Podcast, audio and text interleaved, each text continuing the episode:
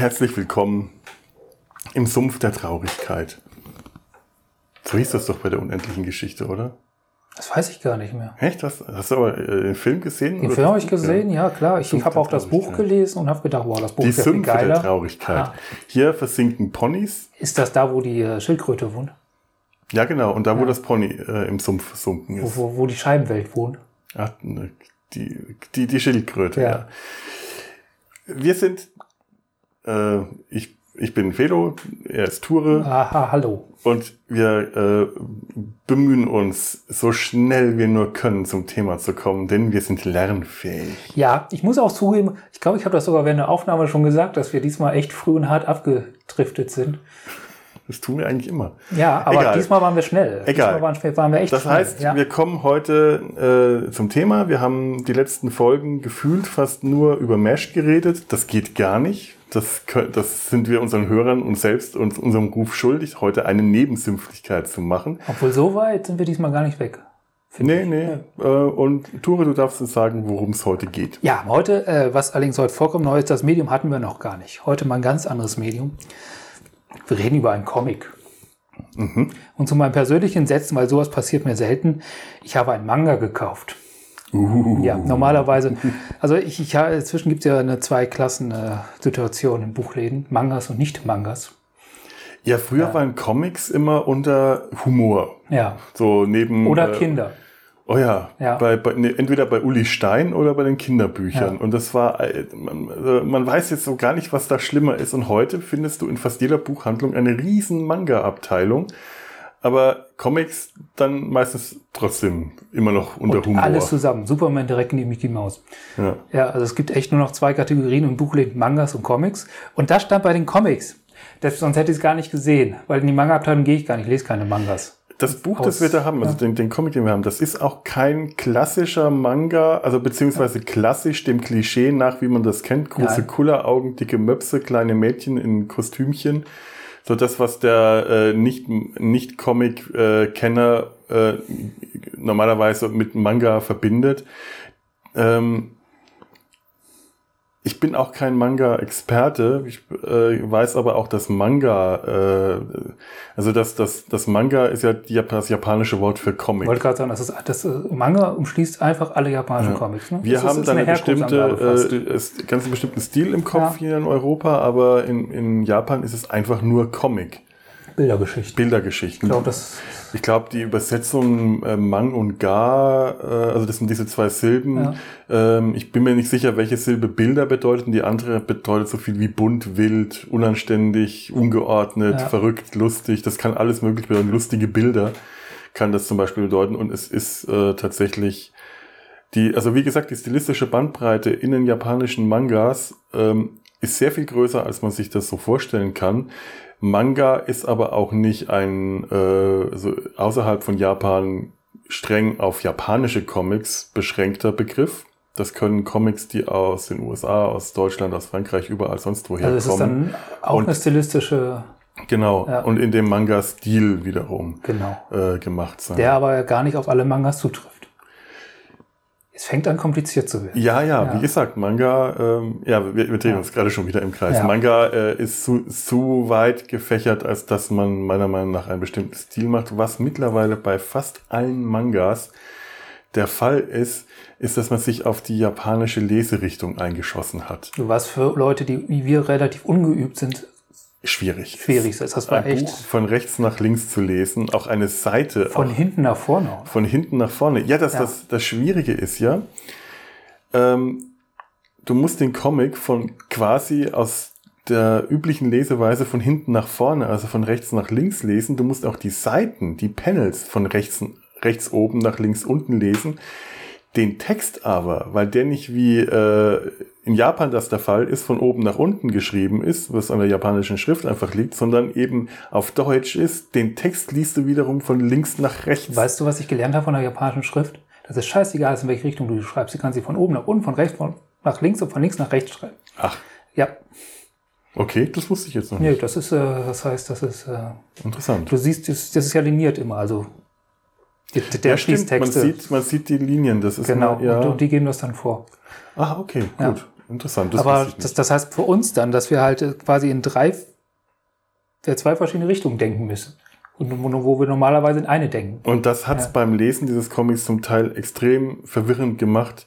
Ähm, noch aus anderen Gründen äh, die, die Seiten richtig zu lesen. Also ich habe es fertig gebracht, die rechte Seite äh, also wenn ich dann eine Doppelseite aufgeschlagen habe, die, die erste Seite, also die rechte Seite rechts oben anzufangen, bis nach links unten durchzulesen und dann war ich versucht, die zweite Seite von rechts unten nach links oben weiterlesen zu wollen, weil äh, mich das wirklich alles ziemlich verwirrt hat, was leider auch der Erzählweise und dem Zeichenstil dieses Comics ähm, auch zu, also zuzuschreiben war. Aber wir haben noch gar nicht gesagt, welcher Comic. Genau. Wovon reden wir heute über? Wir reden heute auf den hellen Tod von Shigeru, Shigeru Mitsuki. Auf in den Heldentod. Auf in den Heldentod. Erschien ja. in Deutschland dieses Jahr. Relativ jung noch. Es ist immer so schwierig, also wir betonen ja. das jetzt so Shigeru Mitsuki, so wie wir es lesen. Ich, ich betone jetzt jede Silbe in der Hoffnung, ja. dass ich sie dann halbwegs sauber rausbekomme und das hat nicht geklappt. Also ähm, so, sollten wir ähm, Hörer haben, die des Japanischen mächtig sind oder zumindest der äh, japanischen Aussprache, ähm, wir, wir freuen uns über kleine Einspieler, in denen ihr uns sagt, wie man den Namen Shigeru und zwar S-H-I-G-E-R-U Mitsuki M-I-Z-U-K-I tatsächlich wirklich ausspricht, gesagt, weil ähm, wir sind in der Ecke relativ, wir sind da relativ unbeleckt. Mag uns verzeihen. Ich kann da so äh, Vermutungen anstellen, weil mein Vater Japanisch spricht und meine Schwester auch und ich da als Kind so ein paar Brocken aufgeschnappt habe, aber das versuche ich lieber gar nicht erst. Das ist nur peinlich. Also ja. ähm, wenn ihr da draußen besser Bescheid wisst als wir, äh, haut rein. Ja, das ist, äh, wir sind um jede Aufklärung dankbar. Ja. Ja, auf den Helm. Dieses Jahr in Deutschland erschienen im April. Hm? Oh, äh, ganz bei, neu. Ganz neu, ja. Bei Repro, Reprodukt zusammen mit äh, quasi einem Schwesterband Hitler. Auch vom selben Zeichner. Okay. Mhm. Interessant. Und beides Aufarbeitung von dem Zweiten Weltkrieg tatsächlich, also Hitler, klar, ja, Hitler-Biografie. Auf den Heldentod ist, ähm, ja, das, das soll nochmal sagen, wann das, in Japan ist das 1973 schon erschienen. Das ist jetzt also ah, schon äh, ja, fast 50 Jahre alt. Okay. Also das ist ein richtig alter Stoff. Der Zeichner ist 2015 gestorben. Ich hätte jetzt ja. aber auch vom Stil her nicht sagen können, ob es jetzt neuer oder älter ist. Der nee, Stil ist, ist relativ zeitlos. sehr zeitlos, ja. ja. Das heißt, es ist drei Jahre nach äh, Richard Hookers Mesh erschien. Okay. Das heißt, wir reden von einer ähnlichen Zeit. Und es ist eigentlich auch eine ähnliche Kiste, weil der, der Zeichner hm. äh, verarbeitet einen Teil seiner Biografie in dem Text, äh, teilfrei, also es ist nicht ganz alles seine Geschichte, aber es ist nah dran. Es ist nah an seinen eigenen Erlebnissen dran. Es ist, der war Teil einer Militäreinheit, die in der Pazifikkrieg, im Zweiten mhm. Weltkrieg eine Insel auf japanischer Seite verteidigt hat. Äh, er hat äh, auch in der Hinsicht eine ähnliche Herangehensweise wie im Mesh-Buch. Das ist oft auch ähm, alles sehr satirisch, äh, von fast Marx Brother-esque äh, wirkt alles. Äh, es geht los mit lauter kleinen Einzelsituationen aus, den, äh, aus dem Alltag von Soldaten, mhm. die auch durchaus auf komische Art und Weise erzählt werden und auch mit ja fast Marx buzzerhaften Humor erzählt werden. Ja, ich weiß ja. nicht, da bin ich nicht so ganz bei dir. Oh, weil der Humor bei mir so gar nicht gezündet hat. Nee, also, gezündet hat er bei mir auch nicht, aber, aber das ist äh, die Nee, aber ich auch den da. Humor äh, so, so schwer ausmachen konnte. Ja. Also ich konnte diese kleinen Geschichten ähm, ausmachen, aber ich habe den Humor darin, also nicht mal den Versuch, dass es humorvoll ja. sein wollte, irgendwie nicht entdecken können. Das, das ist an mir, an meiner Humor, an meinem Humorsensor äh, regelrecht vorbeigegangen. Ich, äh, vielleicht, vielleicht, wenn ich Glück habe, habe ich das auch in Humor umgedeutet, was eigentlich nur bitter ist. Ja, das ist allerdings möglich, ja. denn äh, bitter ist dieser Comic tatsächlich. Aber das, das muss, das können wir jetzt, das, das, dann, ja, lass, lass es den, anderen Lesern, die wir vielleicht dazu inspirieren, es zu lesen oder auch nicht. Weil, ja. weil, weil ich, ich kann das jetzt auch nicht, ich bin jetzt gar nicht der größte Fan von diesem Comic. Ich finde es relevant. Ich finde es auch relevant für uns, wegen der vielen Parallelen zu der Mesh-Kiste. Mhm. Aber ich finde das Mesh-Buch auch nicht gut. Ja, also ja. Ähm, ich habe den Comic angefangen zu lesen und da kann ich gleich direkt sagen, ja. mochte ich ihn überhaupt nicht. Ja. Bis ich mit dem Comic warm geworden bin, ähm, hat es richtig gedauert. Also das, äh, da war ich bestimmt schon fast ein Viertel durch und das ist ein dicker Band. Der liest sich zwar sehr schnell, aber der ist sehr dick. Ja. Und äh, dann war ich aber auch drin. Nach dem ersten Viertel war ich drin. Ich war dann in den Figuren, in den Handlungen, in diesen, dieser ganzen Atmosphäre drin. Und ähm, ja, es ist halt, äh, es ist auch eine Geschichte, die einen dann irgendwann auch packt. Es ist äh, eine Kompanie der kaiserlichen japanischen Armee, die auf eine Insel versetzt Alles werden. Wehrpflichtige, oder? Alles Wehrpflichtige und Offiziere, aber zum Teil die Wehrpflichtigen halt auch Rekruten und, äh, und also untere Ränge, Ja. Rekruten, Wehrpflichtige und die müssen diese Insel verteidigen, diesen Stützpunkt und das ist ein Todeskommando. Und das wird, also in, am Anfang wäre das nicht klar und es, man hat das Gefühl, es entwickelt sich immer mehr zum Todeskommando. Irgendwann kommt raus, das war von vornherein als Todeskommando geplant. Die wurden einfach dahin geschickt, ähm, um gegen die äh, alliierten Truppen verheizt zu werden, damit die kaiserliche Armee äh, in den hinteren Stellungen Ich meine, Zeit das ist gewinnt. auch alles relativ am Ende des Krieges, oder? ja. Das ist, das ist also so ein Ding, wo die Japaner eigentlich Also, gar nichts mehr wirklich Hier, aufbieten hier steht, äh, warte mal, was Ja. steht hier? Ende 19, also Klappentext, Ende 1943 landen 500 Soldaten der kaiserlichen Ja. japanischen Armee im Südpazifik. Ich lese einfach mal den Ja, Klappentext das. vor. Ich glaube, das ist vielleicht am, am schlauesten. Darunter zahlreiche Rekruten ohne kämpferische Ausbildung, die der Willkür ihrer Vorgesetzten ausgeliefert sind und Das- mit Hunger, Malaria und den Gefahren des Dschungels zu kämpfen haben. Als die Amerikaner auf der Insel einfallen, bleibt den Japanern kaum Möglichkeiten, ihre Stellungen zu verteidigen. Einer nach dem anderen fällt und wer noch lebt, muss den Heldentod für Kaiser und Vaterland sterben und sei es durch Selbstmord. Ja, Das ist, das ist, das ist auch, also dieses Buch teilt sich, glaube ich, so in zwei Hälften. Auch die erste Hälfte ist, wo die die ganze Zeit in Wartestellungen sind. Eine Mischung aus Langeweile, Hunger und Krankheiten haben und wo, wo schon ganz viele von ihnen sterben. Einfach aus, aus, aus Grund schlechter Versorgung, äh, Malaria, Malaria, Fieber. Tiere. Ja, ja. Äh, Ja. Also, das ist eigentlich das Erschütternde äh, so daran. Der, der Bodycount ist enorm hoch. Also das Ganze beruht auf einer wahren Begebenheit, bei der von so einem 500 Bataillon am Schluss 80 Soldaten überlebt haben. Ja. Hier in dem Comic hat der Autor geschrieben, hat er das so abgeändert. Ursprünglich sollte einer überleben, der dann noch äh, bis zur Kompanie durchdringt, bis zum Hauptquartier und dann da Bericht erstattet, aber aus dramaturgischen Gründen hat er das geändert und auch dieser eine letzte Soldat wird dann auf der letzten Seite noch von äh, amerikanischen äh, Soldaten in Stücke geschossen. Ja. Und äh, da ist man dann an dem Punkt auch, wo, also wenn man, wenn einem diese Seite dann nicht an die Nieren geht, dann äh, ist man auch echt abgestumpft. Der weil Grund ist auch absurd. Also sie werden als Selbstmordkommando losgeschickt. Mhm. Es überleben einige, aber als offiziell schon als Selbstmordkommando äh, weitergeleitet wurde ans Hauptquartier, Mhm. müssen diese Überlebenden nochmal zurück. Hätten sie diesen Titel gar nicht gehabt, Selbstmordkommando. Genau, weil Dann- sie haben ihre Ehre dadurch verloren, dass Genau. sie das überlebt haben. Also mussten sie zum Teil sogar also, äh, äh. Seppuku Harakiri Die, begehen. die, die entsprechenden Offiziere. Ja. Ja. Es wird extra ein Offizier zurückgeschickt, um diese Überlebenden einzusammeln und sie wieder an die Front zu scheuchen. In der Realität hat dieser Offizier überlebt und ist wieder zu, äh, ist nicht mit zurück an die Front. Mhm. Im Comic wird er umgebracht. Aber er, er fällt, also er wird nicht Er von den fällt, Soldaten genau. umgebracht, das klingt jetzt gerade so, sondern er nee, fällt in der er Schlacht. Fällt in der Schlacht. Eigentlich, äh, eigentlich wird, wird er damit dann besser gemacht, als er Ich glaube, ich glaub, es ist aber auch so, dass er sich gerade aufmachen will äh, und äh, wenn ich mich richtig erinnere und dann ähm, angeschossen wird oder Ja. irgend sowas. Also das Ganze fängt, wie gesagt, relativ harmlos an. Sie sind noch im Hauptquartier und kriegen erstmal den Befehl, zu den Nutten zu gehen. Wobei das auch nicht harmlos ist. Nein, nein. Und das ist das, was mich auch erstmal Ja. erschreckt hat. Wir hatten ja in der Moose-Folge, hatten wir uns mit dem Thema beschäftigt und ich weiß nicht, ob wir es da angesprochen haben, aber es gab damals in der kaiserlichen Armee im Zweiten Weltkrieg sogenannte Trostfrauen. Das waren Zwangsprostituierte Ja. und hier im Comic wird das Ganze recht harmlos dargestellt. Die Soldaten stehen alle Schlange vor der Hütte, in der die Nutten sind.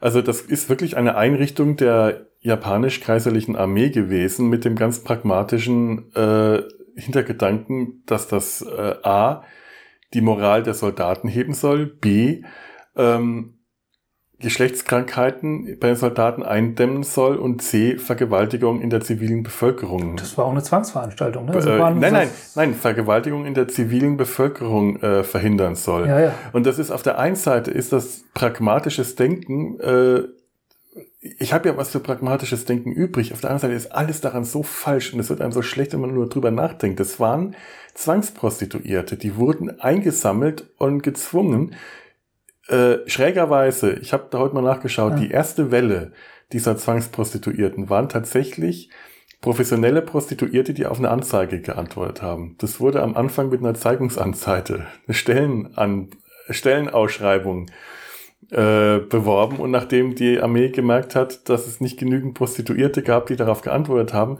haben sie dann Zwangsprostituierte ausgehoben und äh, die sind übelst behandelt worden permanent vergewaltigt, zusammengeschlagen in einer Tour.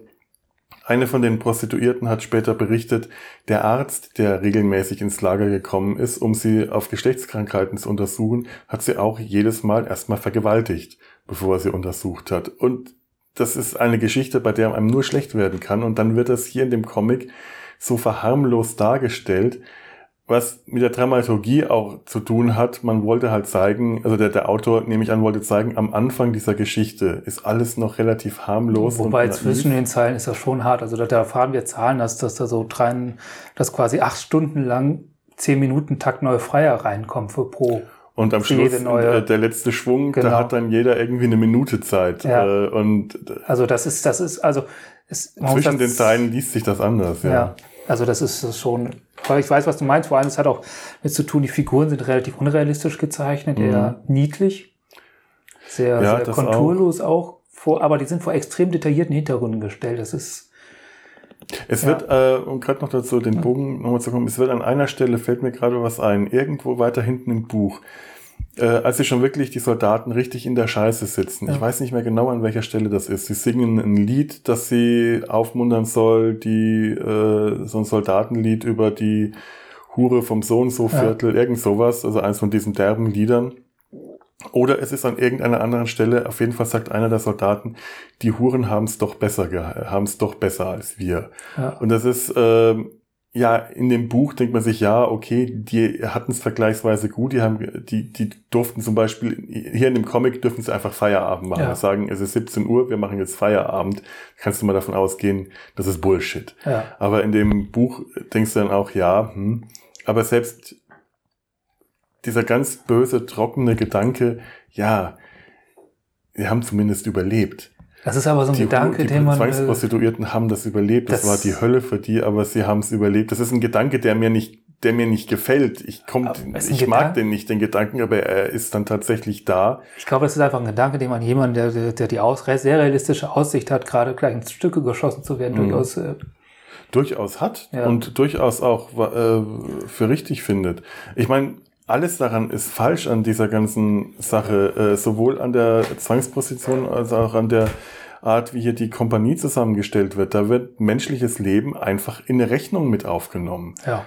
Da wird einfach eine Kosten-Nutzen-Rechnung aufgestellt und die, äh, ob es jetzt die Frauen sind oder die Soldaten, die werden einfach äh, als ein Posten in dieser Rechnung behandelt. Und äh, scheißegal, ob die dabei krepieren, draufgehen oder wie die behandelt werden. Das ist Militärlogik beim Krieg.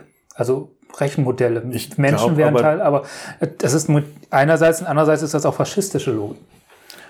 Und ja, und ich glaube, da ja. hat sich auch die kaiserliche japanische Armee durchaus nochmal richtig hervorgetan ja, in dieser Menschenverachtung. Natürlich, also das ist die, die zum Schluss, am Ende des Krieges, ist das ja ein reiner Rückzugskrieg der Seiten Japaner gewesen. Möglichst viele, viele äh, ja, ja Verwund Tote nochmal beim Gegner anrichten mhm. bei scheißegal, wie viele Tote wir, haben. Naja, die, die das äh, hart verkaufen. Die, das, ja. die, die, berühmten Kamikaze-Flieger. Ja. Und das waren ja noch äh, schon fast noch Eliteeinheiten, die das aus irgendeinem äh, perversen Ehrgefühl zum, zum Schluss nicht mehr. Zum Schluss haben sich fast jeden da reingesetzt, der sich da irgendwie einen Steuerknüppel halten konnte. Ach du Scheiße. Also gab noch so Bedingungen wie, wie kein Familienvater oder sowas, aber die ja, waren auch, auch kaum effektiv. Also das war, das war reine Materialverschwendung. Gerade wenn man es tatsächlich wieder auf die Zahlen runterbricht. Gerade. Und der psychologische Effekt, kann man darüber diskutieren, aber selbst, also ich fange ja auch gerade in dieser Logik an. Naja. Es ist, Ja, man wird in Ja, diese Logik genau. reingezogen. Man wird da reingezogen in ein Denken, in das man sich eigentlich nicht reinziehen lassen dass will. so weil gar nicht so- stattfinden dürfte. Aber Ja. diese ganze Prämisse von japanischer Seite ist das die Logik, die hinter diesem Krieg stand.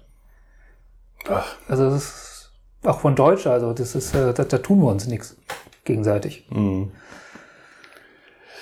ähm, der Zeichenstil, über den hattest du gerade geredet. Genau. Äh, wo, wo, wollen wir kurz noch, ich würde noch kurz noch was über ein Auto, ja, Ja, ja, über klar. die Story sagen. Zeichenstil können wir gleich noch eingehen. Mhm. Und zwar, der hat, äh, er kann davon erzählen, also das ist, sagt tatsächlich seine Einheit gewesen, er war bis zu einem bestimmten Punkt dabei, hat aber unterwegs durch, durch eine Bombe seinen Arm verloren. Vor dieser Selbstmord. Weiß man, ob es der äh, linke, der rechte ist, ob es der, Zeich, die, der Zeichenarm oder der andere Arm? Ja, ich habe ein Video von denen, da sieht man es. Das kann man nochmal Okay, verlinken. müsste man nochmal schauen. Ja, ich, wenn ich drüber nachdenke. Weil wenn ich mir die Hintergrundzeichnungen anschaue, die sind so unglaublich super detailliert. aber selbst wenn ich, also wenn Und ich, wenn ich mir aber dagegen dann die Figuren anzeichne, die sehen zum Teil so unbeholfen aus, dass ich, äh, ich, ich frage, welcher Arm da jetzt eigentlich äh, ab wobei, ist. ich glaube, ich habe mir noch ein paar andere Zeichnungen von denen vorher angeschaut. Und der kann auch viel sehr detaillierte Figuren zeichnen. Der, das ist, der hat, Das sind tatsächlich auch sehr detaillierte Figuren. In dem Moment, wo es äh, in die Schlacht geht, äh, gewinnen die Figuren häufig an Detail. Da will ich gleich noch drauf hinaus. Ja. Ich habe ich hab da ein paar Vermutungen, also Hauptungen, warum er es macht. Ich glaube nämlich, dass es, da sind wir wieder beim Zeichenstil. Also der hat diesen Kamikaze-Angriff nicht mehr mitgemacht, weil er seinen Arm verloren hat. Der hat überlebt Mhm. Durch Armverlust und ist trotzdem Comiczeichner geworden und sogar ziemlich guter. Ja. Ja, und auch bekannter. Also der, der hat äh, mit Geistergeschichten angefangen. Ist relativ bekannter, aber ich werde äh, bekannte Geistergeschichte, die auch verfilmt wurde, aber ich werde mich jetzt nicht in die Verlegenheit bringen, den Namen auszusprechen, weil den gibt's ja auch noch in Japanisch. Äh, Li- Lies mal so vor, wie es äh, wie es da steht. GGGG no Kitaro. Okay, ich krieg direkt eine Gänsehaut. Ja, GGGG no Kitaro. Ist re- in Japan relativ bekannt, ist auch ein, ist auch ein Zeichentrickfilm draus geworden. Und das sind Geistergeschichten und, und, und über diese Auch Geistergeschichten. noch ein Tee? Ich habe nämlich noch mir noch andere Zeichen von angesehen.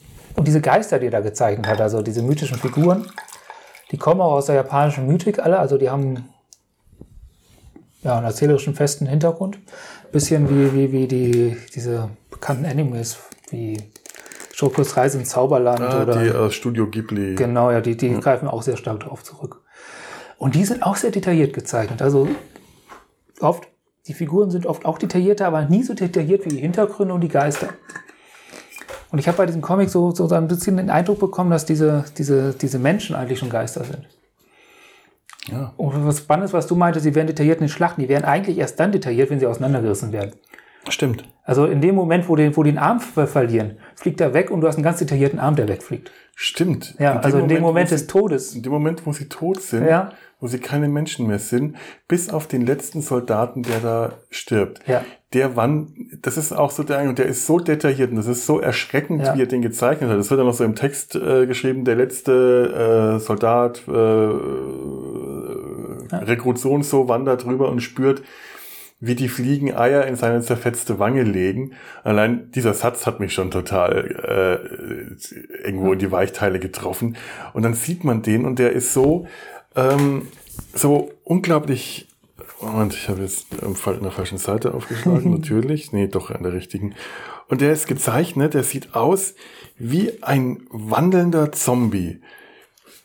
Wirklich, der ist, äh, er hat zwar auch irgendwie was, was, was leicht komisches, verzerrtes mit Glubschaugen, aber der wirkt wirklich wie ein wandelnder Leichnam, aufgequollenes Gesicht und äh, das eine Auge fehlt, und das andere hängt raus. Also es ist heftig. Und der wird dann auch einfach nur von einem amerikanischen Soldaten, der in einem Panzer sitzt, den sieht und schreit, a jab! Und dann wird er einfach weg. Die japanischen Soldaten sind auch ein Beispiel. Die sind auch, die sind, die sehen ganz anders aus. Sie sehen aus wie Teil des Hintergrunds. Also sie sind auch sehr detailliert gezeichnet, sehr, Die amerikanischen Soldaten. Ja, genau. Ja, ja, stimmt. ja. Die sind, äh, dadurch werden die entmenschlicht. Ja, was aus der Perspektive auch so ist wahrscheinlich. Man hat die ja nur aus der japanischen Sicht, wie es in der Japan, äh, Amerikaner wahrscheinlich auch mit den japanischen Soldaten äh, sieht, nur als Todbringer Mhm. wahrgenommen. Als Leute, die Waffen bedienen, die jemanden, äh, die einen umbringen. Ja, man Ja. hat nicht das Gefühl, dass das, das Menschen sind. Das sind Teil der Gefahr einfach. Ja. Also, äh, ja.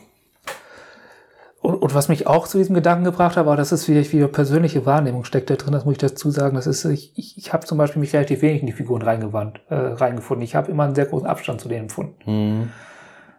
Und das hat halt natürlich das Gefühl bei mir unterstützt, dass es so, so mehr so Geisterfiguren sind, als dass es. Äh, Also am. Anfang ging mir das auch so Ja. und irgendwo in der Mitte plötzlich bin ich reingekommen. Okay. Aber ich kann das sehr gut verstehen, Ja. weil das ist auch bei diesen Figuren, die so, detail also so, so detailfrei gezeichnet sind und so stilisiert es und ist auch einfach eine Masse an Figuren, die da drin sind. ja, die kann man Ja. nicht auseinander unterscheiden. Genau. Es ist am Anfang im Buch ist zwar so eine äh, Bildtafel, wo die einzelnen Soldaten, Offiziere, Rekruten aufgelistet sind und man müsste eigentlich immer wieder nach vorne durchblättern, um zu schauen, wem sieht diese Figur jetzt ähnlich? Ist da wer wer ist das? Ist das jetzt ähm, äh, hier, äh, Zugführer Mizumoto, Oberstleutnant oder ist das äh, Truppführer Kawakita, Unteroffizier oder ist das Divisionskommandeur, der, hier Zugführer Kitakasi?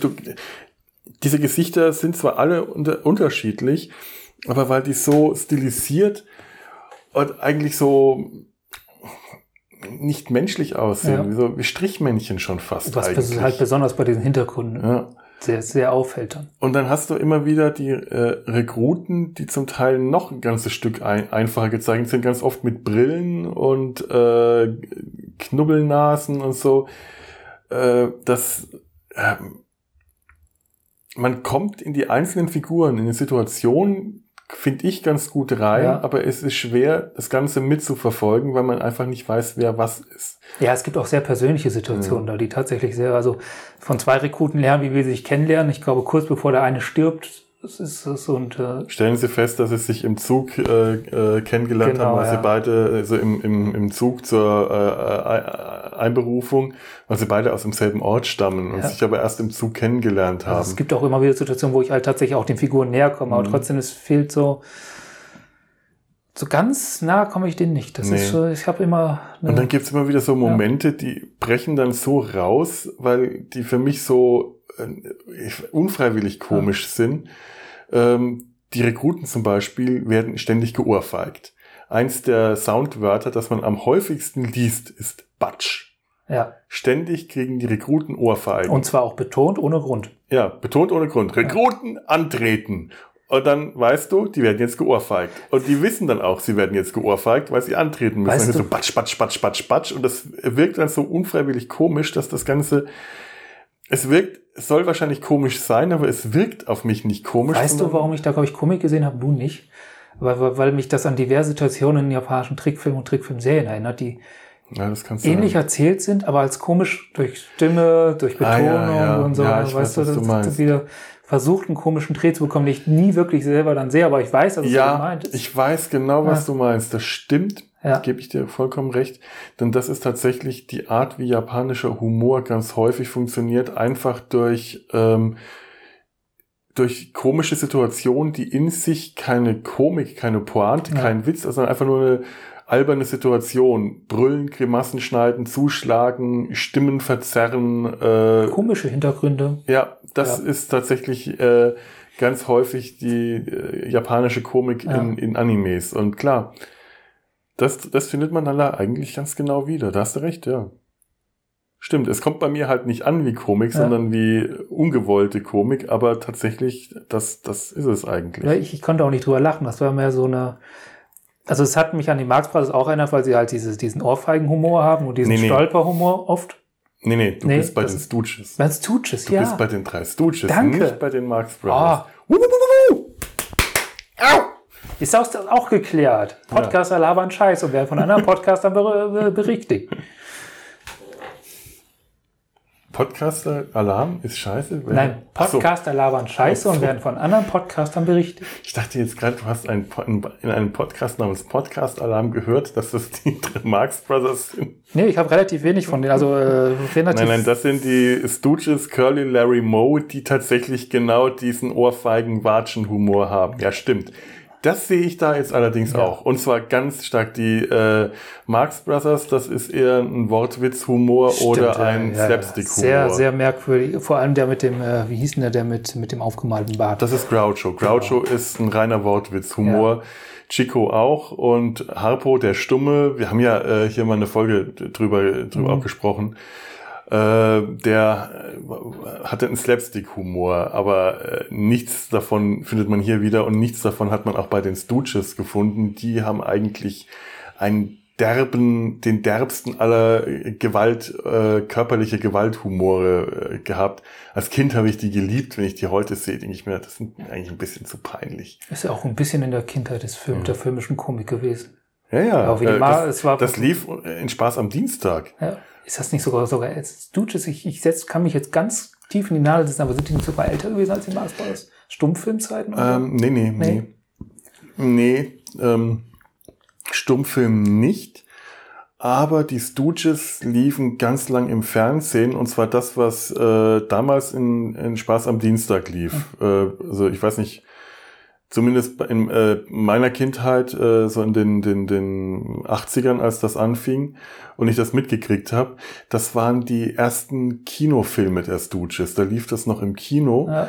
Und später hatten die eine Fernsehsendung, dann war das aber nicht mehr mit der ursprünglichen Besetzung Curly Larry Moe, der, äh, der, der dicke Glatzkopf, also ich weiß nicht mehr, wer, wer da wer ist, weiß ich nicht mehr, aber der dicke Glatzkopf, der Typ mit den Locken und der mit dem schwarzen, ähm, der schwarzen Ponyfrisur, die wurden nach und nach gegen andere ausgetauscht, zum Teil, weil die äh, gestorben sind, die ursprünglichen Schauspieler, oder weil sie nicht mehr keine Lust mehr hatten. Aber das, was ich als die drei Stooges kannte, war diese drei und die waren, das könnte ungefähr zur Zeit der Marx Brothers gewesen sein, die haben ja auch relativ lange gemacht. Also auch von den, weiß nicht, 30er bis 40er, 50er äh, Filme gedreht und ungefähr zu der Zeit waren auch die Stooges. Wenn ich mich jetzt nicht total verirre. Au! Was ich, was ich hier interessant finde, als parallel zum Mesh noch, außer, außer dieser ganze Grundsituation, dass jemand seine Kriegserfahrung verarbeitet in Form eines literarischen Schrägstrich Comic-Textes, dass das alles relativ episodenhaft ist, dass es durchaus auch man komische Momente drin sehen kann, aber nicht muss. Ist dir der Arzt aufgefallen? Genau, auf den wollte ich hinaus, auf die Parallele. Ja. Die, die einzige Person, die wirklich halbwegs moralisch noch da landet und, und so ein bisschen, bisschen Mut beweist gegenüber der Übrobrigkeit. Der sagt, Moment, das geht so nicht. So können wir nicht weitermachen. Also das, das geht einer von denen dann später zum Hauptquartier und sagt, ihr müsst die Leute zurückpfeifen. Das, das können wir nicht machen. Und das ist der Arzt. Und der wird sofort als Deserteur abgekanzelt, Ja. weil er seine Einheit im Stich gelassen und was jetzt nicht gar nicht so verkehrt ist aus militärischer Sicht und auch aus moralischer Sicht. Er hat seine Einheit im Stich gelassen, aber er, er hat das gemacht, was Hawkeye ja auch irgendwann mal in der Serie Ja. macht, ins Hauptquartier gehen und sagen, wir haben die Schnauze voll, beendet diesen Krieg. Der Arzt äh, im Comic macht dasselbe. Das erste Mal, als man ihn sieht, glaube ich, ist auch irgendwo auf dem Schlachtfeld. Äh, da ist einer der Rekruten, soll ihm helfen bei einem verwundeten Soldaten und der Arzt sagt, ich bin Mediziner. Meine Aufgabe ist es, Leben zu verlängern und wenn es nur um wenige Minuten ist. Was Hawker durchaus auch schon mal Ganz tut. genau. Und ich weiß nicht, wie viele Seiten, ein Viertelbuch vorher, sieht man zum ersten Mal, hat man mit diesem, äh, trifft man zum ersten Mal auf den Sanitäter ja. Der äh, dann so ein Gespräch von den Rekruten, die sagen, ach, Sanitäter, das ist bestimmt ganz toll, du hast bestimmt einen leichten Beruf. Und der meint dann nur, hast du eine Ahnung, wie viele Leichen ich schon rumgeschleppt habe oder so nach dem Motto. Das, das sieht er dann später auch. Der, wird, äh, Und- der das Gespräch führt auf der Seite des Soldaten, wird auch später zwangseingespannt.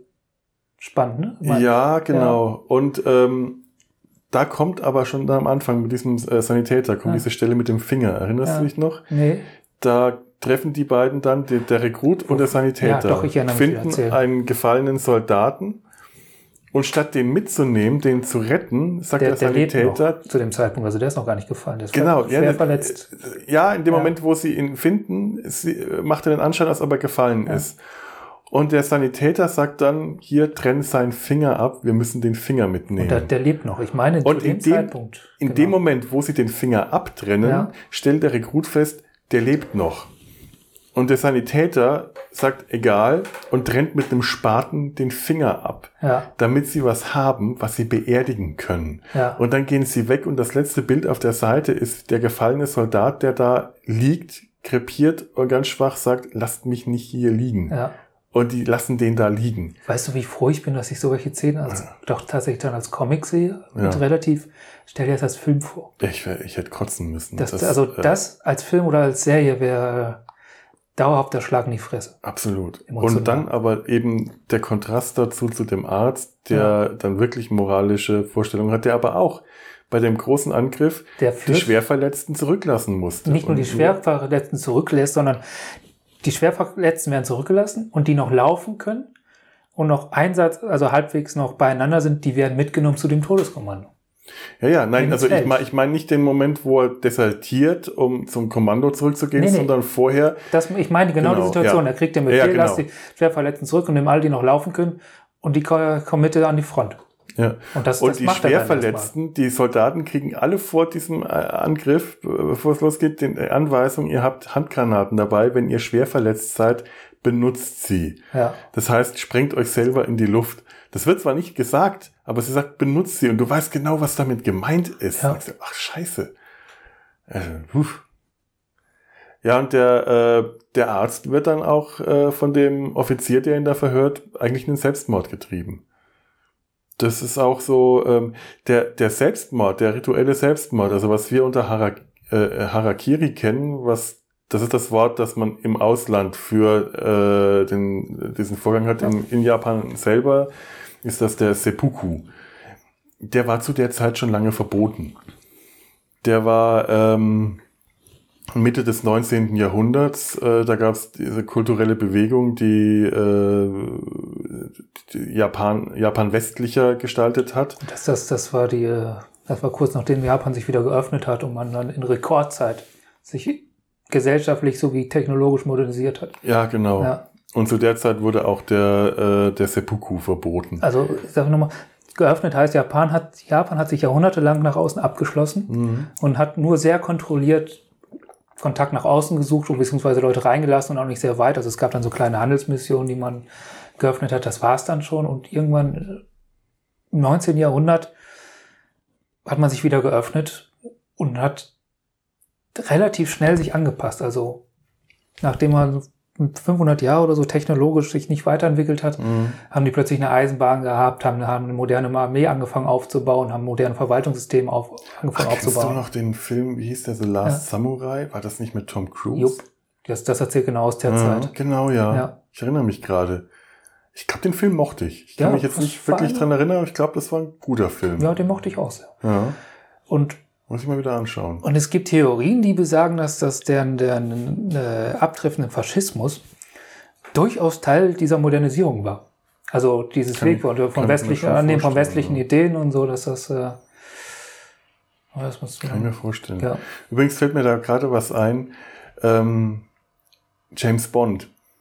Du kennst ja, äh, also du bist ja kein Ja. James Bond-Kenner, aber vielleicht Ein äh, paar Filme kenne paar ich. Filme kenn, hast du ähm, Man lebt nur zweimal gesehen, You Only Live Twice? Ja, Welcher Bond? Das ist, das ist ähm, ähm, ähm, Sean Connery und Ja. der Bösewicht ist Blofeld, gespielt von Donald Pleasence.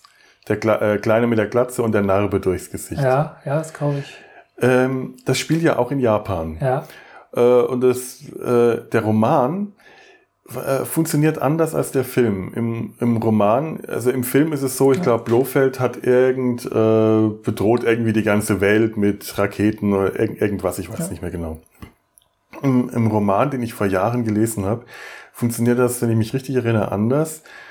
Ähm, Bond wird nach Japan geschickt und zwei Drittel, äh, um etwas aufzuklären, und zwei Drittel dieses Romans sind eigentlich nur sowas wie ein Reisebericht von Japan. Das ist wie, äh, liest sich wie ein Reiseführer, äh, alkoholkranker Geheimagent äh, säuft sich äh, quer durch, äh, durch alle Sake-Bars in Japan. man hätte die Verfilmung splitten können. Einmal den James Bond-Film und den Rest daraus wird das Traumschiff. Ja, und Ja. Ähm, der Grund, warum er da hingeschickt wird, ist, wenn ich mich richtig erinnere, dass ähm, es gibt da eine Insel.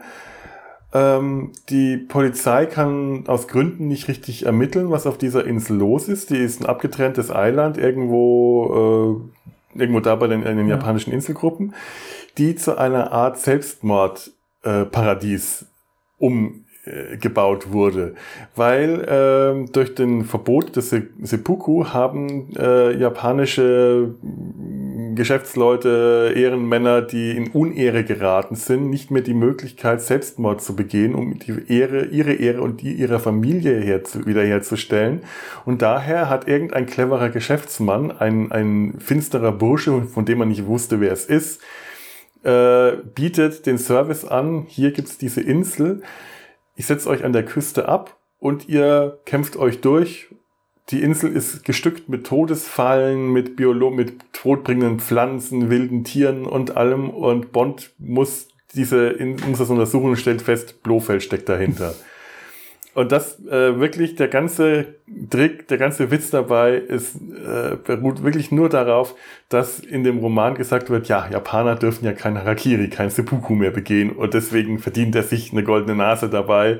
Ich verstehe, ich glaube nicht an dieses Geschäftsmodell. Ich meine, die moderne Welt bietet so viele Möglichkeiten, sich umzubringen. Ja, vor allem das Ganze spielt Züge, ungefähr 100 ja. Jahre, nachdem der Seppuku verboten wurde. Das, das Schräge daran, das fällt mir jetzt gerade ein, das hat jetzt gar nichts ja. mit der Geschichte zu tun, nur mit James Bond am Ende dieser Geschichte verliert Bond sein, sein Gedächtnis.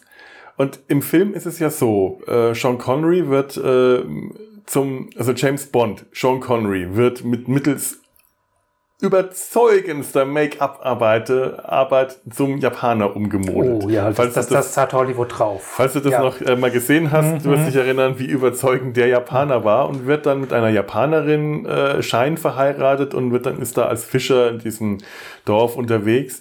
Und das ist tatsächlich umgewandelt das Ende beziehungsweise das Ende von äh, Sag niemals nie im Roman, beziehungsweise der Anfang von Der Mann mit dem goldenen Colt direkt zwei ineinander übergehende Romane. Ja.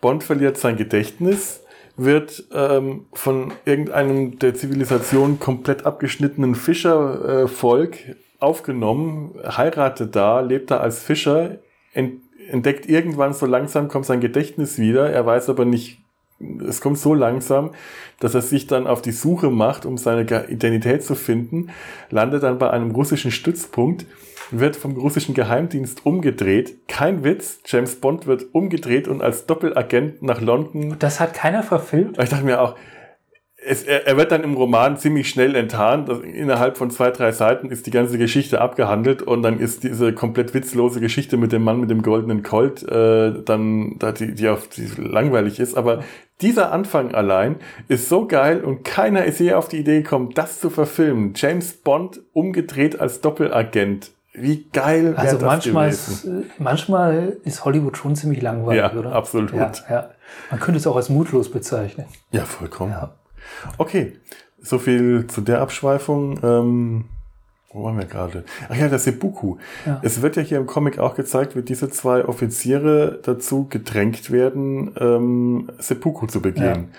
Also der, der Arzt, äh, der erschießt sich einfach selber, aber dann sieht man da auch das Ritual, das Seppuku wird da vollzogen. Diese zwei Offiziere knien dann da am Strand, vor sich äh, kleine, die Messer liegen auf kleinen Schemeln und hinter ihnen stehen äh, zwei andere Offiziere mit Pistolen in der Hand, die, die dann erschießen, wenn, also ich habe mal gelesen, wie das mit dem Ritual ursprünglich gedacht war. Es gibt spezielle Messer, die nur fürs Seppuku gedacht waren. Also der, da wird nicht der große Säbel angesetzt, sondern ein kurzes Messer, weil der, der, der Hebel ja sonst auch zu schwierig oh, ist. Das sieht man übrigens meist tatsächlich im Film. Man benutzt mhm. gleich den großen. Der große Säbel ist gar nicht so praktisch, sondern es wird ein, ein sehr viel kürzeres Messer. Ja. Ähm, der, der, der, der, der, der, der Samurai, der, äh, also das war eine äh, Selbstmord, dieser, dieser Selbstmord war für die Samurai vorgesehen, die Kaste der Samurai äh, im Fall einer Ehrverletzung, im Fall, dass sie in Kriegsgefangenschaft geraten sind oder auch im Falle, dass sie sich gegen einen aus ihrer Meinung nach schlechten Befehl eines Vorgesetzten auflehnen wollten.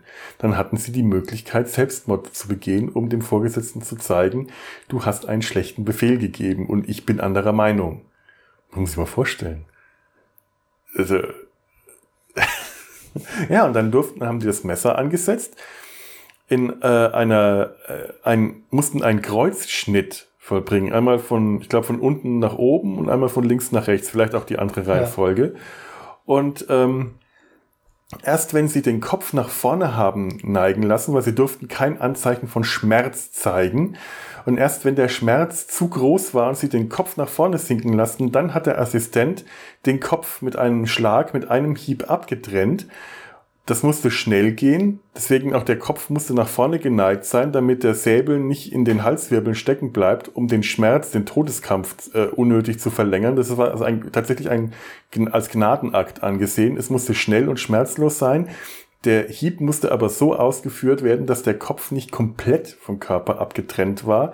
Damit äh, der Kopf musste noch an irgendeinem Hautlappen äh, am Körper dran sein, damit das nicht nach einer Hinrichtung später aussah. Oh Gott, das klingt ja nach heftig. Und ein Assistent, der dabei Scheiße gebaut hat, der konnte dann selber zum Seppuku aufgefordert werden. Also das wurde dann auch später irgendwann, ich weiß nicht in wievielten Jahrhundert, ähm, abgewandelt, weil diese, die, diese Schwertbeherrschung dann tatsächlich so selten war, dass äh, ich glaube, ein verpatzter Seppuku äh, mehrere weitere verpatzte Seppukus nach sich gezogen hat und man einfach die Reihen dann zu sehr ausgedünnt hat. Ähm, später wurde das auch so gemacht, ähm, wann der, der betreffende Selbstmörder äh, den Kopf nach vorne neigt, wurde auch ihm überlassen. Das, das konnte auch tatsächlich schon der Fall sein, dass der sich noch selber noch nicht mal den Schnitt zugefügt hat, sondern den Kopf nach vorne geneigt hat. Also das Messer musste er wohl ansetzen, aber wenn er dann direkt den Kopf nach vorne geneigt hat, wurde ihm der Kopf abgeschlagen und die Ehre wurde als gerettet angesehen. Der musste sich nicht selbst das Messer in den Bauch rammen. Es ging tatsächlich ähm, da um die Geste, aber trotzdem ähm, perverserweise, die Geste allein hat nicht gereicht. Er musste trotzdem dran glauben. Das ist eine abartige. Die Klingonen machen auch so, so einen Scheiß, oder? Ja, es könnte ja. von den Klingonen stammen. Ich, ich glaube, es ist umgekehrt. Das haben die von den Japanern. Also ja, ja. Äh, es können, genau. Ja. Und ähm, ja, hier im Comic sieht man, dass die, äh, die, die Assistenten Pistolen in der Hand haben. Ja. Scheinbar gab es da nicht so viele Schwerter oder ich weiß es nicht. Ja, ich glaube, naja. eine, eine moderne, also die, die im Zweiten Weltkrieg hatten, die Offiziere halt noch Schwerter. Man, aber, sieht, man sieht auch genau. einige mit Schwertern, das stimmt, ja. Aber die hatten wahrscheinlich so noch Schwerter, wie, wie, wie äh, man so Paradeuniformen später. Ich glaube, ich ja. habe gelesen, also ähm, dass äh, so Seppuku im Zweiten Weltkrieg unter Offizieren durchaus noch praktiziert ja. wurde. Ähm, der letzte Seppuku, der letzte rituelle Selbstmord, muss 1970 oder so um den Dreh rum äh, stattgefunden haben. Also auch ähm, deutlich ein Jahrhundert später nach dem Verbot. Ähm, es, in dem Comic ist übrigens auch ein Quer, Querverweis noch zu dem anderen Comic, also zum Hitler-Comic. Mhm. Und zwar äh, auf den Heldentod, der Titel, mhm. kommt direkt auch als Zitat drin vor, kurz vor diesem Selbstmordangriff. Und dasselbe sagt Hitler halt im äh, Hitler-Comic. Wir wollen, dass diese Soldaten nach, nach Stalingrad schickt. Okay. Also es ist so. Bäh. Ja. Ja, das war auch ein Selbstmordkommando. Ja. ja. Naja.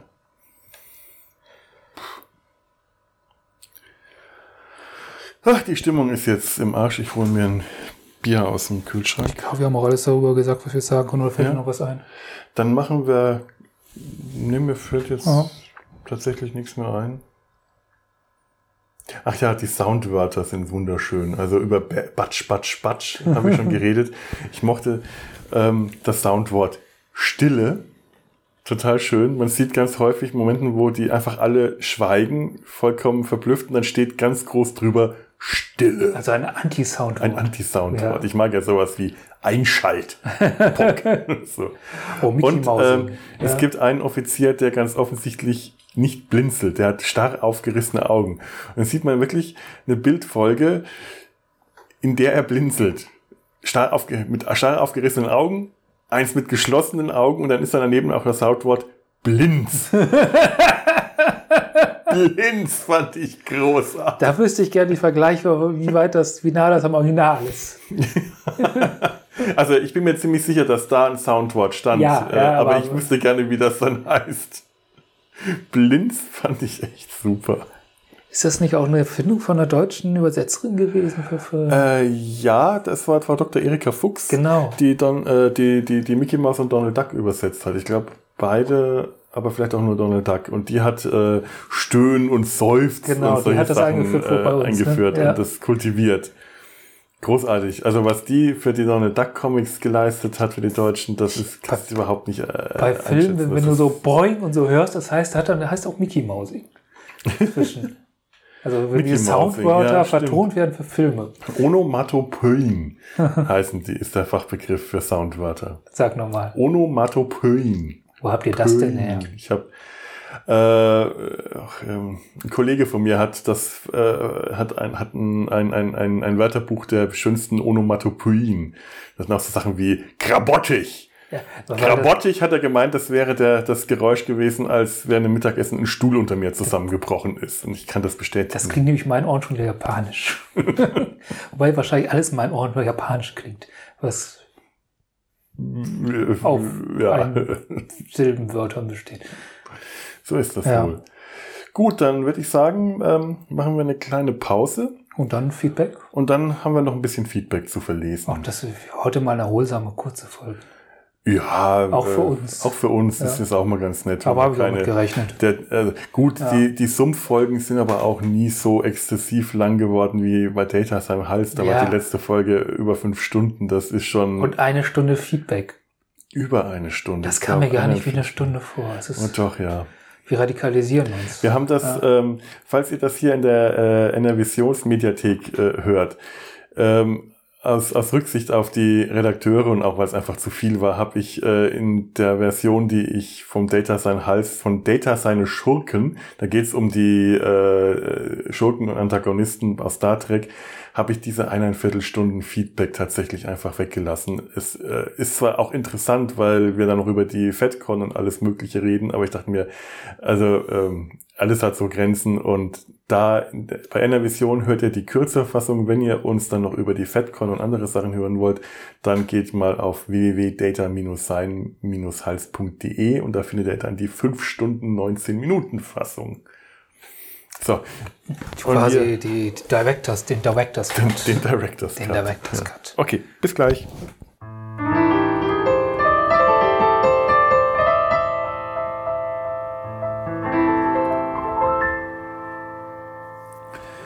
So, dann kommen wir mal zum Feedback. Womit fangen wir an? Ich glaube, ähm, wir haben einen Kommentar auf die letzte Folge bekommen. Tanja hat uns geschrieben, ihr saßt, glaube ich, in Nachbarschaft einer Kaninchenkolonie. Wir haben nämlich uns gefragt, in was für äh, Gruppierungen, wie die Gruppierungen heißen, in der Kaninchen auftreten. Das sind also Das sind Kolonien. Kolonien. Die sind Keine also, Herden, keine Schwärme, keine sonst was. Das sind, Kol Kolonien. sind Kaninchen-Imperialisten. ah, Kolonialisten. sind Ja, das war das. So. Womöglich habe ich, haben wir nur, hä?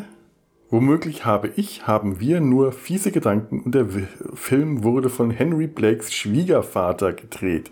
Danke für die Fragenklärung. Okay, ist, äh, wir, wir ähm, haben Ah, in der letzten Folge, genau. äh, der, die, die den schönen Titel Wurmscheiße hat nur eine Farbe äh, trägt über die Folge Blut hat nur eine Farbe aus Mesh geredet und da gibt es diese Stelle, äh, in der sie sich das Heim Heimfilm von äh, Henry Blakes Frau anschauen und da sieht man einmal kurz Männerschuhe und äh, wir haben uns gefragt, wer wem, welchem Mann äh, diese Schuhe gehören und wahrscheinlich war es einfach nur Henry Blakes Schwiegervater. Möglich ist das. Gott will, aber nee, es Wir sind einfach schmutzige Menschen, die schmutzige Fantasien haben. Obwohl aber- in der dritten Staffel erfahren wir, dass Henrys Frau wahrscheinlich fremd geht. Stimmt. Sie, Ja. sie schickt ihm die Erlaubnis zum Fremdgehen und Genau. er findet das erstmal toll. Ja. Ja. Okay, hier geht es um äh, Dr. Who. Das überspringe ich mal. Ich glaube, wir wissen schon, oder? Willst du Was? hören, was sie zu Dr. Who? Okay, sie schreibt zu Dr. Who, weil wir haben auch über Dr. Who abgeschweift. Jetzt schweifen wir ab beim Feedback über unsere Abschweifung. Hm, Also eine Meter-Abschweifung. Eine Meter Abschweifung. Äh, über die neu es geht um die neue Darstellerin des Doktor, die Hauptdarstellerin. Jodie Whittaker hatte sehr gute Szenen in Broadchurch, aber ich finde vor allem in der ersten Staffel auch auffallend schwache. Manchmal nehme ich ihr Szenen einfach nicht ab, so auch in Doctor Who. Zusammen mit erstaunlich schlechten Stories, die aussehen, als habe jemand was Wirres geschrieben und später jemand anderes noch ein Alien reingepackt. Damit eine doc aktuelle Doctor Who Checkliste erfüllt ist. Schade. Aber Moment, die besten Doctor Who Folgen haben genau das. Als hätte jemand was Virus geschrieben und ein Alien reingepackt.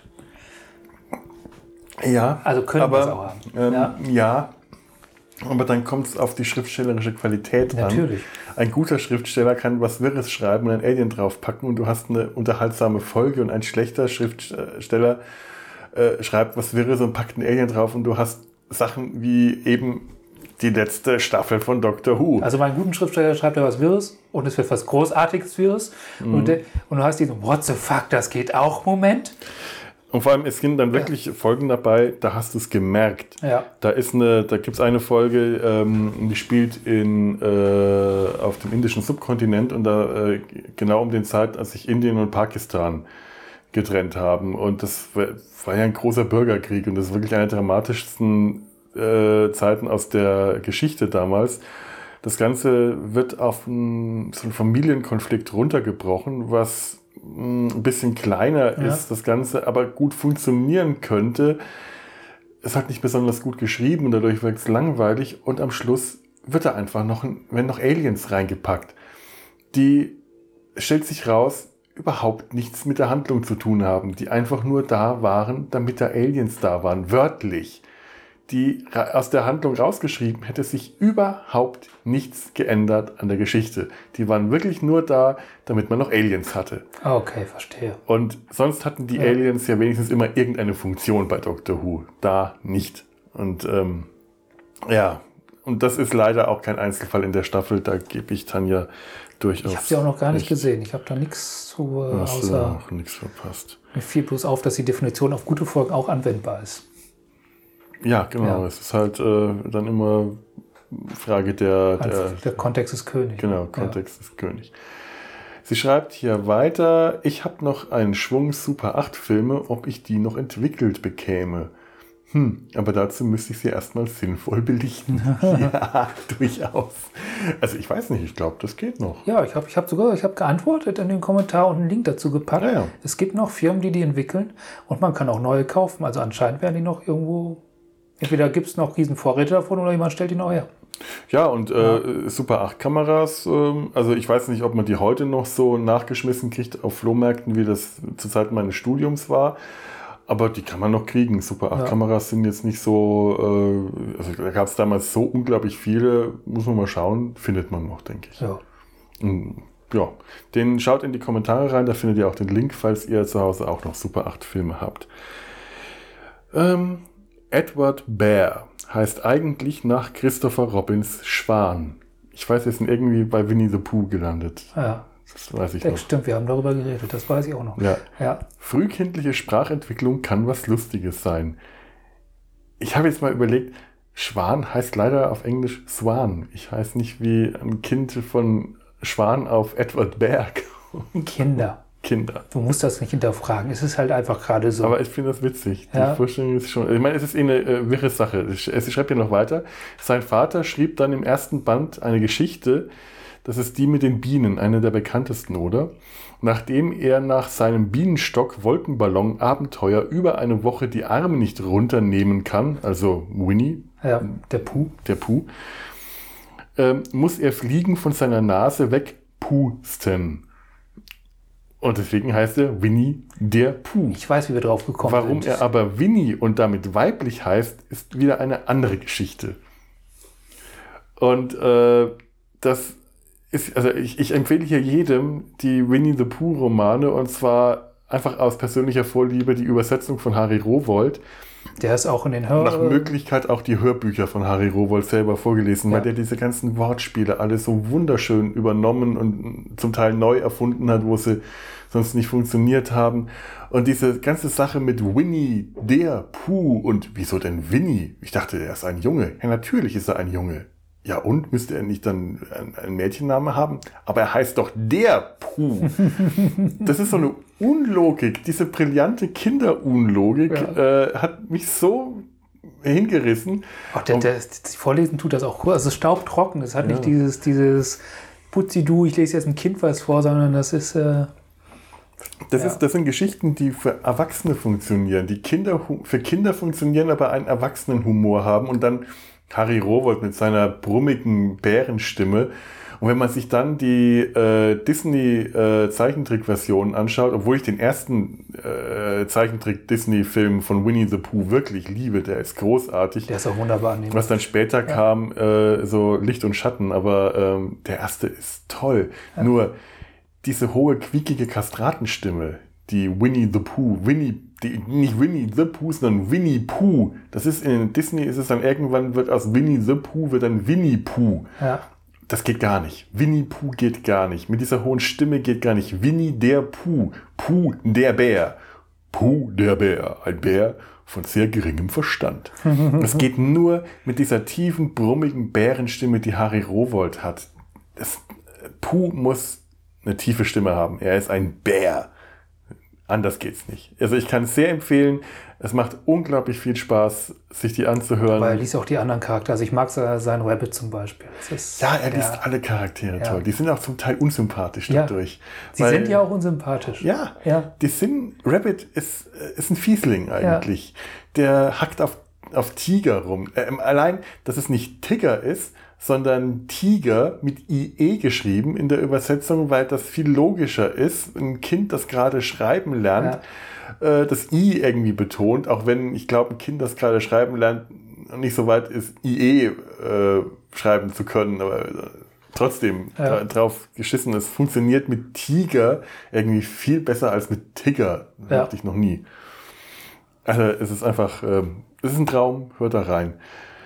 So, ich glaube, das war's. Ähm, PS, sicher wäre es hörerzahlenfreundlich, wenn ihr die Folge bei Enervision hochladet. Ja, das hatten wir vergessen. Ja, das war bei der, ich glaube, der Rennbahnfolge hatten Ja. wir das tatsächlich vergessen. So viel, ähm, das war unser einer Kommentar. Vielen Dank an Tanja. Ich habe da auch direkt altklug geantwortet, ja, das machen wir doch. Äh, Moment, ich glaube, die haben wir vergessen. Ähm, ich würde Ja. gerne zur letzten Folge von, aus, aus der, eine Rückmeldung aus der Redaktion von Enervision, so ein oder zwei Punkte vorlesen, weil sie nämlich auch ganz gut zu ähm, unserer letzten Mail passen. Ja, ist mir Aber- auch aufgefallen. Aber bevor ich das mache, du hattest gerade einen Twitter-Kommentar äh, da gehabt und der, der, den möchte ich davor noch einschieben, weil das andere passt thematisch zusammen und den, äh, der war verwirrend. Gut, äh, ich, ich bitte um Wartemusik. Ja. Aber es bezieht sich auf äh, Data sein Hals. Ach so, Ja. machen wir das trotzdem? ja können wir bei Data sein Hals nochmal machen. Ja, hört bei Data seinen Hals rein. Das ist eigentlich blödsinnig, aber Ja. okay. Okay, hm, ist Quatsch, oder? Ist vollkommen, komm, wir machen bei Data sein Hals. Ja, ja. Ja. Falls du uns hier hörst, ähm, hör uns nochmal bei Data sein Hals. also du hörst uns wahrscheinlich eh nur bei Data. Oh Mann, ist das doof, wir sind so dämlich. Wir sind professionell, Leute. Und da schneiden wir auch nicht raus. Hier wird nichts geschnitten. Eine, Mu eine Mutter wird geschnitten. Und wenn, wenn wir es tun würden, würde es eh keiner merken. Ja, weil ich so äh, elegant schneiden kann, Hm. dass man das nicht merkt. Wie mit dem Skalpell. Das, weil man das nicht merkt. Selbst Hawkeye kann nicht so schön schneiden. Ja. Okay, äh, da, da, da. Eine Rückmeldung aus der Redaktion. Der Park als Location ist wirklich echt cool. Die Atmo At Atmosphäre ist relativ entspannend. Wir wären jetzt heute gerne wieder in dem Park, aber die scheiß Wettervorhersage hat uns da einen Strich durch die Rechnung gemacht, beziehungsweise nicht die Vorhersage, sondern das Wetter. Ich möchte das mal anprangern. Kann man, ich, bei wem kann ich mich beschweren über das Wetter? Ich glaube, traditionell ist, ist äh, äh, was komme ich auf? Petrus dafür zuständig. Petrus, du Arsch. Gott, das hat er so aufgehört. Ich glaube, das interessiert den gar nicht mehr. Lalalala, hm, Irgendwo war hier was, was mir gefallen hat, was ich unbedingt vorlesen wollte. Bei der Kritik. Lass mal. Ja, aber weiter oben. Sobald ihr anfangt, über die Folge an sich zu reden, habt ihr eine gute Struktur und ein flüssiges Gespräch, welches sich vielseitig mit unterschiedlichen Aspekten beschäftigt. Euer Gespräch über Rassismus ist wirklich super. Ihr ordnet die Serie sehr gut in das damalige Zeitgeschehen ein und schafft es super, das Bild um die Geschichte zu erzeugen. Klasse, dass ihr den Rassismus mal eben abgeschafft habt. Grin habt. Grinse Smiley. Haben wir per Abstimmung gemacht? Ja, per Abstimmung. Wir haben den Rassismus abgeschafft. Welt, gern geschehen. Damals sind wir in einer Tradition mit Mesh, die haben per Abstimmung den Krieg Ja, abgeschafft. genau, deswegen haben wir das gemacht. Dafür sind wir da. Das Ja. ist unsere Aufgabe. Es war uns eine Ehre und ein Privileg. Ja, wir kommen in den, in, in, oder den Kasten. Was halte ich für verbesserungswürdig? Was würde ich für weitere Produktionen vorschlagen? Da stehen auch immer schöne Sachen. Das steht eigentlich, wiederholen wir uns da. Ja, Jungs, Ja. es ist dasselbe Spiel. Die Abschweifungen killen natürlich den Einstieg und nehmen viel Dynamik raus. Gerade auch der Ausflug zum Thema Essen und Reisen ist super. Ich lese da nur, ist super. ist, ist super abschweifend. Also ich lese da, ist super. Ich Oder? habe so ein bisschen das Gefühl, die, die gehen uns langsam auf. Es tut mir leid. Auch der Nachtrag, nachdem die Folgenbesprechung vorbei war, ist wirklich sehr, Anführungszeichen, ich extra sagen, Anführungszeichen, überflüssig und, also Anführungszeichen Ende, und lang. Ja. Konzeptionelle Behauptung, Also- wir verhalten uns einfach nur wie die Figuren bei Mesh. Also ähm, da, da kommen wir auch gleich zu unserer äh, Mail und zu Heinz. Ähm, das, das Schlimme ist, die, die Redakteure müssen sich das tatsächlich anhören und ich habe mich hat tatsächlich beim letzten Mal echt was geritten, dass ich den ganzen Scheiß drin gelassen habe. Es hat so viel Spaß gemacht, Blödsinn zu reden. Aber ich glaube, alles Am Anfang ich glaub, und am Ende und ich, deswegen ich glaube, wir spalten damit auch. Also es gibt Leute, die stehen da drauf und es gibt Leute, für die Ja. es, was, was auch verständlich ist, weil, weil wir geben ja schon ein bisschen das Versprechen ab, wenn man es erstmal uns reinhört, dass es ein Mesh-Podcast Ja. ist. Und dann, dann Letzten kommt Endes, das. Wir, wir sind ein, von der Form her eher ein Laber-Podcast. Und da gehört es halt auch dazu, dass man labert, dass man Scheiße redet. Wir sind zwar äh, also ein Podcast, der sich mit einem äh, Thema oder so befasst, aber wir sind kein redaktioneller Oder Podcast. so. Kein, Ja. Oder so. Ja. Also ähm, mir tut es natürlich leid, jeder andere kann dann an der Stelle, hätte an der Stelle auch einfach sagen können, so, jetzt kommt nichts mehr, äh, ich schalte dann ab.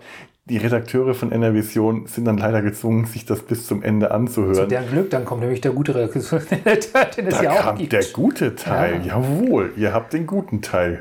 Was war denn der Aber- gute Teil? Die sagen, da wäre ein guter Teil gewesen. Ich glaube denen das. Äh, b -b -b -bam. War irgendwas. Äh, ja, ausschweifender Podcast. Ich muss aber sagen, dass ich euch da immer eher folgen kann als bei dem eigentlichen Gespräch. Siehst du, du, ihm gefällt das in Wirklichkeit.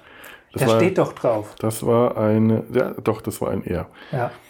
Äh, ja, wie gewohnt, aber witzige Interaktion zwischen euch. Vielen, Siehst du, vielen der Dank. steht da drauf. Der kann das wohl so nicht zugeben. Mhm. Und damit kommen wir zu, Moment, ich muss jetzt mal runterscrollen. Heinz. Der steht nicht drauf. Heinz, Heinz. der steht nicht drauf.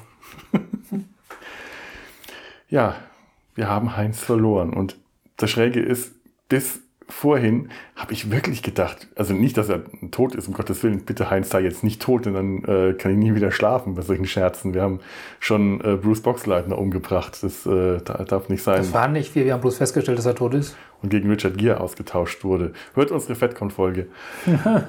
ähm, Heinz hat uns geschrieben, sorry Leute, nein, er hat uns geschrieben, letzte Sendung. Und ich dachte, hm, letzte Sendung. Wir werden abgesetzt. Ja, das war jetzt die letzte Sendung. Ja. Aber er hat einfach geschrieben, letzte Sendung. Ja. Zur letzten Sendung, zur letzten Folge. Ah. Sorry Leute, aber das macht so keinen Spaß. Hab abgeschaltet. Mich interessiert halt mehr das, eher das Thema Mesh. Habt ihr noch im Verlauf der Sendung über Mesh gesprochen? Ja. Ja, das war irgendwie eine Zwei-Stunden-Folge. Natürlich haben wir noch drüber gesprochen. Echt. Obwohl, ja, berechtigte Frage. Ich gebe es zu, nach dem Anfang, ich glaube, eine halbe Stunde oder so, äh, nur Scheiße geredet haben. Durchaus eine berechtigte Frage, gebe ich ehrlich zu. Macht doch lieber Podcast Mesh, Podcast Sonstiges. Aber Mischen ist echt nervig. Besonders, wenn man sich drauf freut. Blut hat nur eine Farbe, ist ja wirklich eine extrem gute Folge. Ja, stimmt. Das, äh, zumindest zu dem Teil kann ich ja zustimmen, aber wir haben schon immer gemischt. Und ich, ich habe keine Lust, einen Podcast Mesh und einen Podcast sonstiges zu machen. Das ist das Konzept dieses Podcasts, dass wir sowas mischen. Also es ist, funktioniert, glaube ich, auch nicht. Also letztendlich ist das für uns ein Hobby und ein Spaßprojekt und das ist aus unserer Perspektive ein Teil des Spaßes und ich verstehe, dass es Leute gibt, denen das halt nicht so Spaß macht. Ja, vollkommen. Ja, und, und da kann ich es auch nachvollziehen, dass man darauf keine Lust mehr hat. Und wir sind jetzt neuerdings tatsächlich in der glücklichen Situation, wie Heinz auch selber schreibt, dass es noch diesen anderen Podcast gibt, der wesentlich stringenter genau. ist als wir. Er schreibt hier, aber Ja. vielen Dank für den Tipp mit Mesh unter Messer. Die sind zwar nur sehr kurz, reden aber nur über Mesh. Und ja, ähm, da können, das können wir nochmal hier empfehlen. Ähm, hört euch, hört da mal rein. Und wenn ihr Lust habt, über Mesh zu reden, redet bei denen mit. Die laden euch ein. Die laden äh, ihre Hörer ein, äh, tatsächlich am Podcast ähm, teilzunehmen.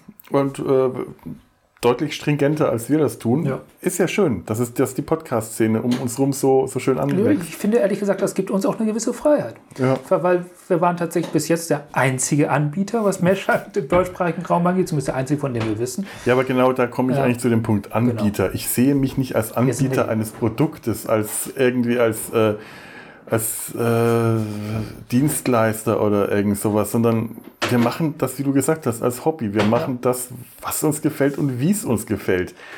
Das äh, will ich mir auch nicht. Wir haben sogar irgendwann ganz bewusst die Entscheidung getroffen, es nicht kommerziell zu machen, um diese Freiheit zu behalten zu Ja. können. Also Ja. ähm, ich will mir das nicht ganz böse ausgedrückt vorschreiben lassen, was ich mache. Das ist kein, kein, kein ich sehe es nicht als Vorschrift. Äh, das ist hier ja äh, ein Vorschlag, eine Anregung. Also ähm, das ist jetzt hier kein, keine böse Mail, über die man sich eigentlich ärgern müsste, wenn man jetzt äh, YouTube-Kommentare und so kennt, die, äh, wenn denen was nicht gefällt, dann teilen die Tiefschläge aus Ja. und das ist hier nicht der Fall. Das ist eine doch recht höfliche Mail. Aber andererseits äh, ärgert es mich ein bisschen, wenn ich das Gefühl habe, äh, ich, ich, ich, ich lasse mir doch nicht sagen, wie und was ich, äh, mein, wie ich mein Hobby äh, zu gestalten habe. Äh, nee, tut mir leid, Heinz. Das musst du ausschalten. Wenn, so leid mir es tut, wir wollen dich ja nicht einfach ein loswerden. bisschen Aber, vorspulen. oder vorspulen. Aber, aber ja, aber wie gesagt, ich verstehe es. Ja. Leute haben Erwartungshaltungen, die werden nicht erfüllt. Und ich hatte Dann wirklich, wirklich, äh, als ich das noch in, ähm, als du mir die Mail gezeigt hast damals äh, im Zug nach ähm, Bonn zur FedCon, hatte ich das wirklich so kurz überflogen und habe ähm, gelesen, dass der uns jetzt ähm, verlassen hat. Und ich dachte mir, oh, also, dass er jetzt gesagt hat, er hört uns jetzt nicht mehr zu. Er hat nur die eine Folge ausgeschaltet, aber ich dachte, er schaltet es aus. Und wir haben tatsächlich einen Hörer, der sich jetzt offiziell bei uns abgemeldet hat. Gregor hat äh, das äh, gerade äh, noch kommentiert, das wäre der Adelschlag. Ja. Gregor übrigens, Dinge von Interesse, sein neuer Podcast, da macht er auch eine Folge über Mesh. Äh, ich werde ihn mal verlinken, hört rein, sehr schön. Wenn, wenn du es noch nicht gehört hast, Ture, mach das mal. Ist auf Also- meiner sehr, sehr, sehr langen Podcast-Liste. Ich, ich kenne das. Ja. Mein Heinz schreibt hier auch, ähm, hoffe, es wird besser, euer Heinz. Ich gehe davon aus, dass er dann vorhat, wieder einzuschalten. Da müssen wir aber Bescheid sagen. Aber ich fürchte, es wird nicht besser. Nee, es wird nicht besser. Es tut mir. Obwohl, also heute äh, sind wir ja vorbildlich. Ja, Also, aber, aber, aber sowas von. ich hoffe für Heinz, dass er Interesse an Comics hat. Ja, okay, ich fürchte, wenn Heinz über Mesh hören will, dann schaltet er wahrscheinlich heute genauso schnell wieder aus. Aber auch das ist unser Konzept, das haben wir auch alles schon von Anfang an direkt angesagt. Ja. Äh, da, tja, kann man nichts machen. Ähm, Das ist wie mit einer Beziehung. Wenn es nicht passt, dann passt nicht nicht. passt, passt nicht. Ist nicht böse gemeint, lieber Heinz. Wir freuen uns, solltest du dabei bleiben und äh, noch was finden wo, bei unserem Podcast, womit wir dir besser gefallen. Und wenn nicht, freuen wir uns natürlich für Mesh unter Messer, wenn die dadurch einen Hörer gewinnen oder vielleicht dann sogar auch einen Mitpodcaster. Das äh, ist ja durchaus auch im Bereich des Möglichen. So, und ich glaube, Das war's. das war's dann. Ende heute. Gelände. Ende, Ende der Veranstaltung. Was sagt die Uhr? Äh, die Uhr, also der, der Timer, ich glaube, irgendwo, sagen wir eine Stunde vielleicht gerade geschafft. Oder ein bisschen mehr, eineinviertel Stunden. Ich glaube, nee, nee, wir haben schon eine kürzere Folge gehabt. Ja, ja. Ja, alles drin. Lest Comics. Ist sowieso immer eine gute Empfehlung. Ansonsten macht was, geht raus, wenn schöne Wetter oder wenn kein schönes Wetter ist, bleibt drin. Oder geht raus, äh, schlechtes Wetter kann auch schön Wir sein. machen jetzt hier gerade einen Lebens... Äh, ein, da hat irgendwas geblubbert hinter dir. Ich glaube, uns Lebensberatungspodcast. Spüle kommentierte uns. Okay, Ja. in dem Sinne, macht's gut. Tschüss. Tschüss. Ich muss aufs Klo. Das freut mich. Ja.